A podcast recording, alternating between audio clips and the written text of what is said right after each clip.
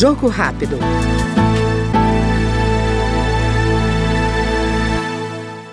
A Câmara aprovou projeto que considera pessoas com deficiência física aquelas que têm surdez total em apenas um dos ouvidos, os chamados deficientes auditivos unilaterais, assim como aqueles com surdez parcial dos dois ouvidos. Se a proposta virar lei, essas pessoas vão ter os mesmos direitos das demais pessoas com deficiência para efeitos legais. Segundo a deputada Daniela do Vaguinho, do União do Rio de Janeiro, a proposta favorece a inclusão social. Esse PL 1361 de 2015 vai reconhecer os surdos unilaterais como deficientes, trazendo justiça para essas pessoas que sofrem limitações e dificuldades por não escutarem plenamente, levando mais cidadania e inclusão social para eles. Aprovar essa proposta, presidente, é de extrema importância. Entre os direitos assegurados estão a reserva de vagas em concursos públicos e a contratação por empresas com base na lei de cotas.